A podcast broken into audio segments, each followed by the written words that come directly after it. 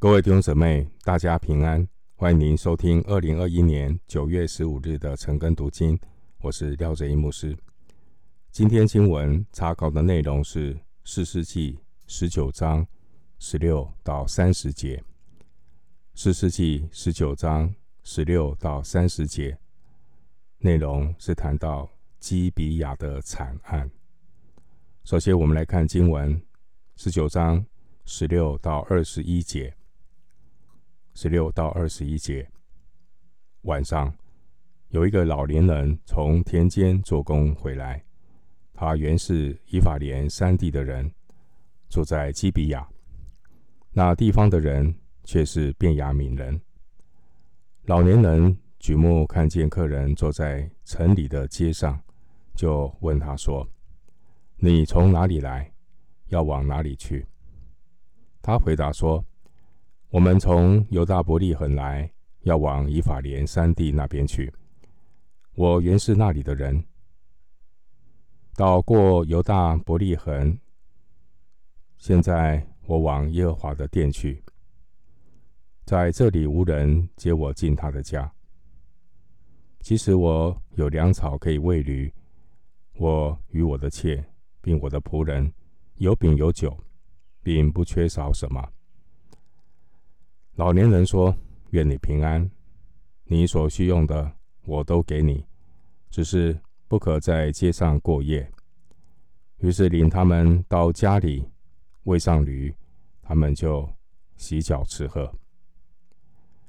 经文十六节，我们看到基比亚城里唯一关心客旅的，并不是本地人，而是一个。和利未人同样来自以法莲山地的老人。十八节提到耶和华的殿，这是指约柜和会幕的所在地，就是在以法莲山地的示罗。这位立位人可能就是在示罗那边侍奉。经文十九节，这个立位人所表达的意思是，他只需要一个。睡觉的地方，他不会打扰主人太多。好，我们看到这位老人非常热情的接待利未人，还有他的妾。这段经文，我们看到老人的热情，对照基比亚人的冷漠，让我们真的是不胜唏嘘。看到以色列人已经堕落到。连基本的爱人如己这样的待客之道都没有。基比亚人他们的冷漠和这位来自以法莲山地老人的爱心两相比较，形成了一个非常讽刺的对比。新约马太福音二十四章十二节也有提到，只因不法的事增多，许多人的爱心才渐渐冷淡了。另外，启示录的第二章四到五节也是有一个提醒，对以弗所教会的责备，失去了起初的爱心。启示录二章四到五节经文说：“然而有一件事我要责备你，就是你把起初的爱心离弃了。所以应当回想你是从哪里坠落的，并要悔改，行起初所行的事。”你若不悔改，我就临到你那里，把你的灯台从原处挪去。我们继续来看经文十九章二十二到二十六节。十九章二十二到二十六节，他们心里正欢畅的时候，城中的匪徒围住房子，连连叩门，对房主老人说。你把那进你家的人带出来，我们要与他交合。那房主出来对他们说：“弟兄们啊，不要这样行恶。这人既然进了我的家，你们就不要行这丑事。我有个女儿还是处女，并有这人的妾，我将他们领出来，任凭你们颠辱他们。”只是像这人不可行这样的丑事。那些人却不听从他的话，那人就把他的妾拉出去交给他们，他们便与他交合，终夜凌辱他，直到天色快亮才放他去。天快亮的时候，妇人回到她主人住宿的房门前，就扑倒在地，直到天亮。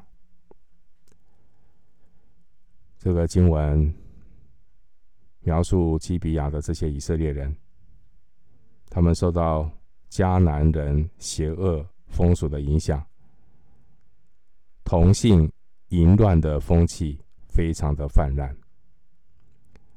在基比亚的这些以色列人，他们表面看来是以神的百姓，但实际上，这些以色列人的生活已经堕落到如同索多玛的地步，甚至比迦南人更加的邪恶。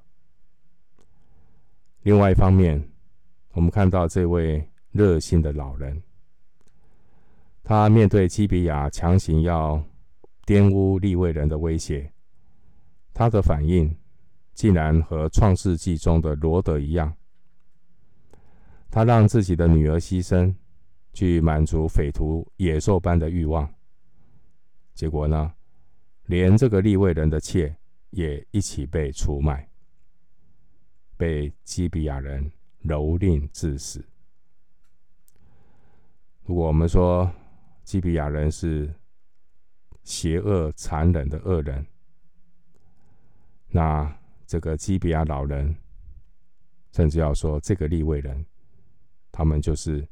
无知的助纣为虐，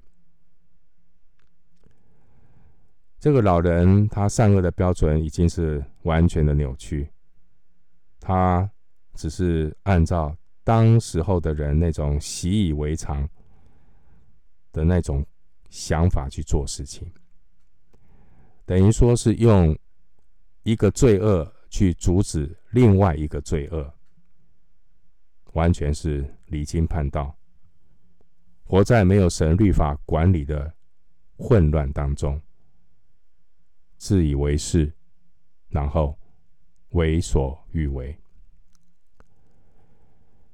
今天许多做父母的信徒，或是做属灵父母的教徒，就如同这个老人，自己的价值观已经被扭曲。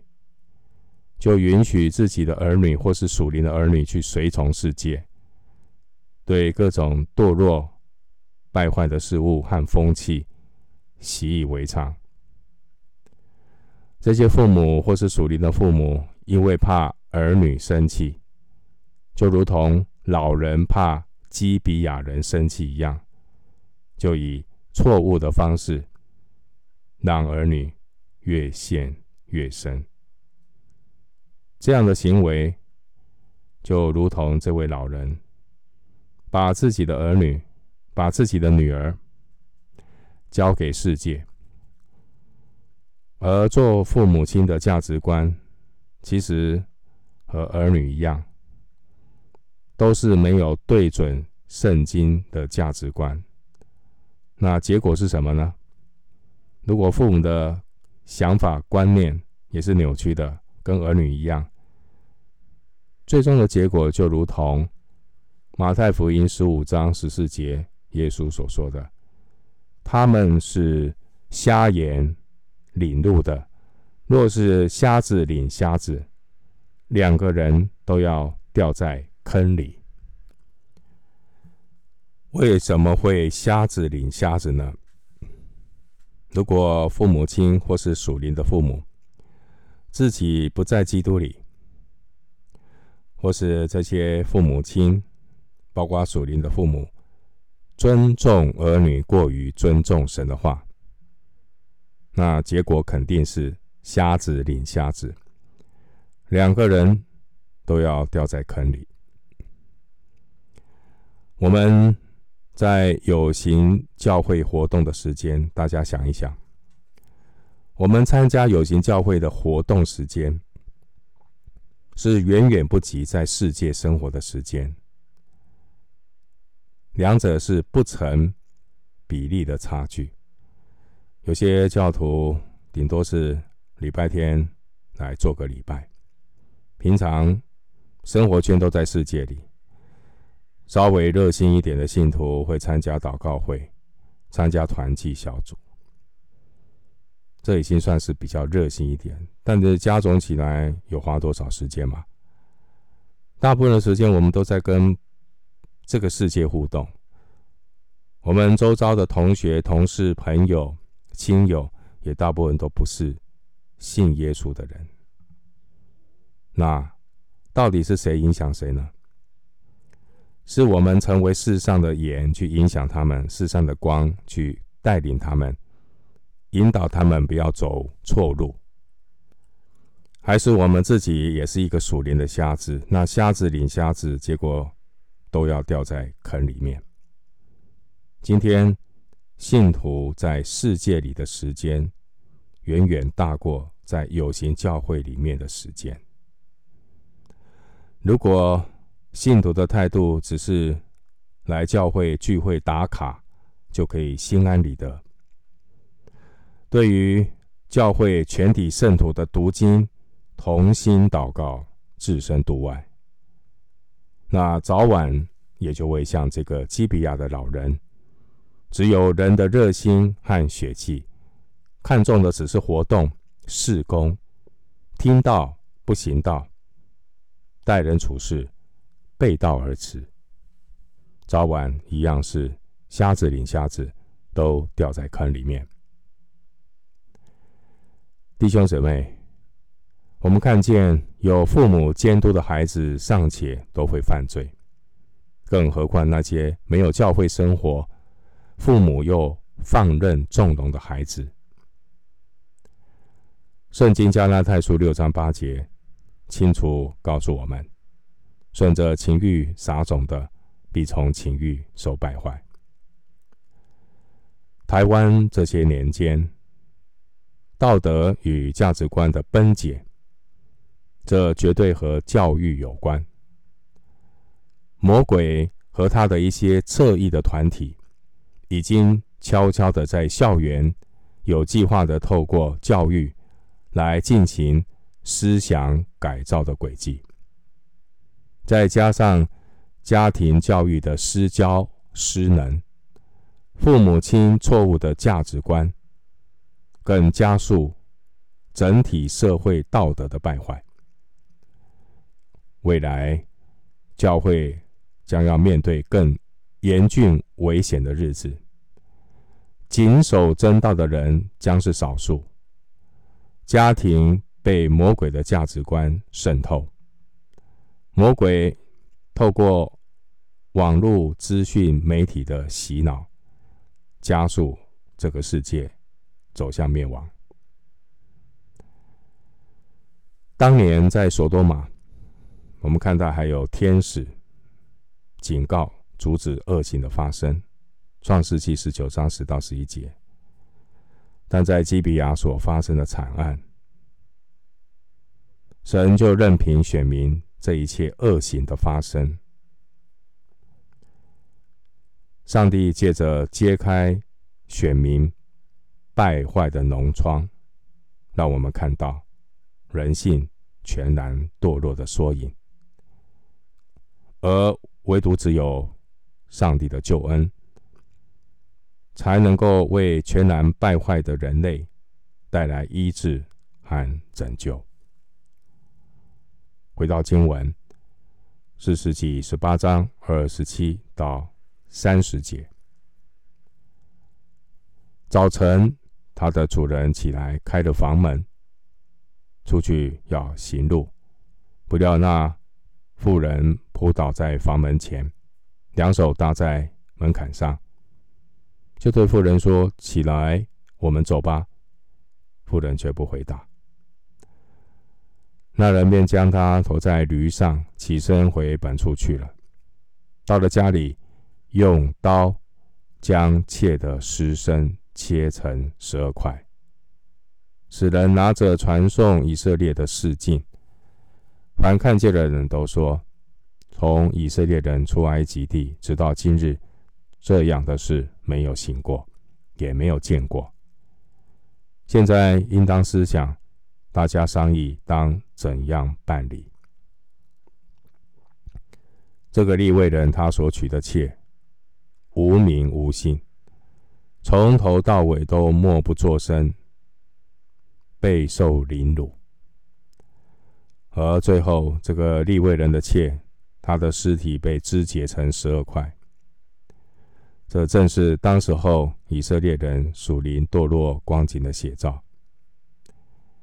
经文的二十八节，我们看到这位利未人，他自己的妾被残酷的对待凌辱，利未人竟然只是轻描淡写的对着这位被凌辱的妾说。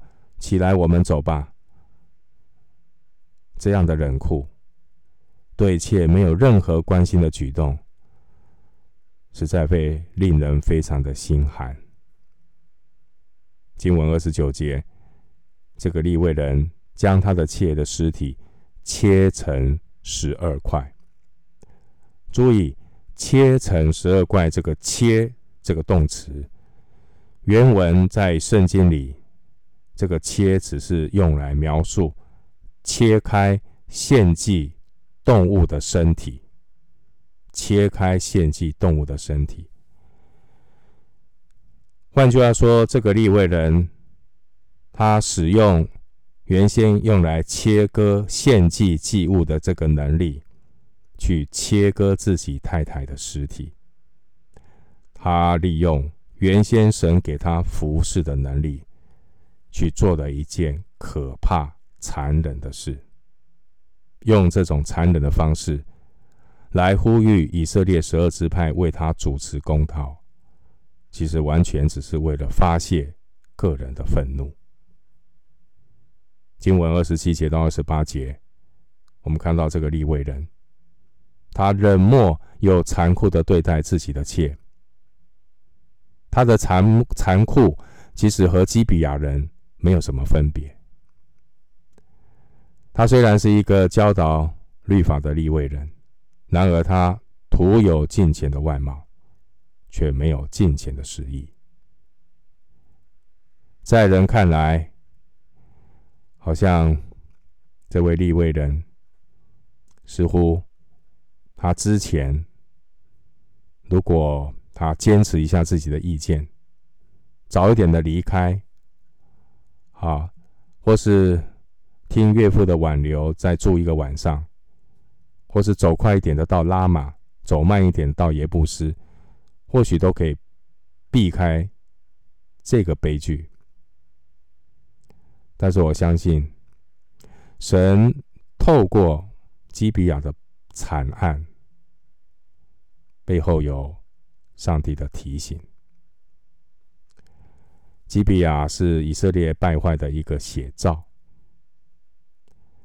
上帝呢，借着基比亚的惨案，目的是要揭开选民灵性堕落的脓疮。那么，我们要问：这选民已经堕落到这样的地步，败坏到这样的地步，选民要如何得医治呢？我们这些罪人要如何被光照呢？弟兄姐妹，就好像一个人长了脓疮，除非你把脓疮切开，把里面的化脓挤出来，否则只会让你这个化脓的伤口越来越严重。所以，揭开脓疮，把化脓挤出来。过程虽然会疼痛，但唯有如此，把脓疮挤出来，把化脓挤出来，人才能够痛定思痛。人只有被管教受痛苦，他才能够清醒过来，他才知道要痛改前非，就如同路加福音那个小儿子浪子回头一样。今天的教会。一个危危机是什么呢？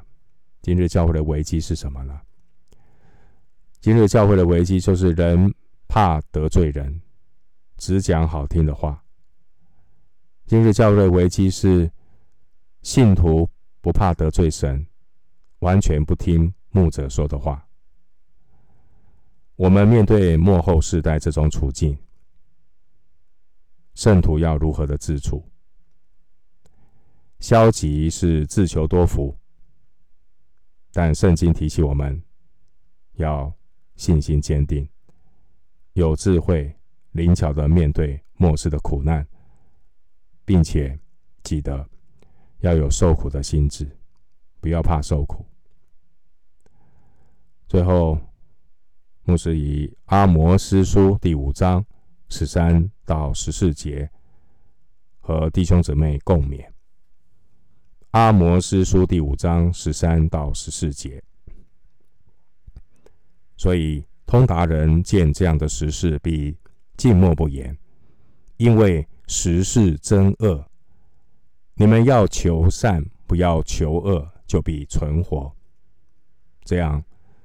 耶和华万军之神必照你们所说的与你们同在。我们今天经文查考就进行到这里，愿主的恩惠平安与你同在。